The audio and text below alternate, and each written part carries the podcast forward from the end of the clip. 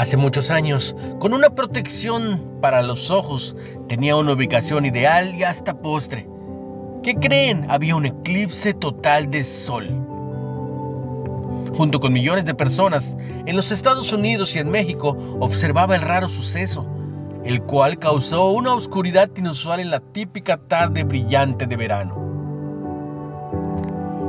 Aunque para nosotros fue divertido y nos recordó el increíble poder de Dios sobre la creación, como dice Salmo 135, a lo largo de la historia, la oscuridad diurna se considera anormal y premonitoria, una señal de que no todo es como debería ser.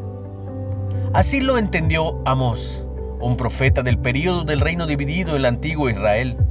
Amós advirtió al reino del norte que sería destruido si el pueblo seguía alejado de Dios. Como señal, el Señor haría que se ponga el sol al mediodía y cubriría las tinieblas, la tierra toda en el día. Velo en Amós 8. Pero el mayor deseo y propósito de Dios era y es recomponer todas las cosas. Aunque el pueblo fue llevado cautivo, Dios prometió que un día repatriaría a un remanente a Jerusalén y que levantaría sus ruinas y lo edificaría como en el tiempo pasado. Aún en lo más oscuro de la vida, como pasó Israel, podemos encontrar consuelo en saber que Dios devolverá la luz y la esperanza a todos los que busquen al Señor. Velo en Hechos 15, 14. Una reflexión de Lisa Samra.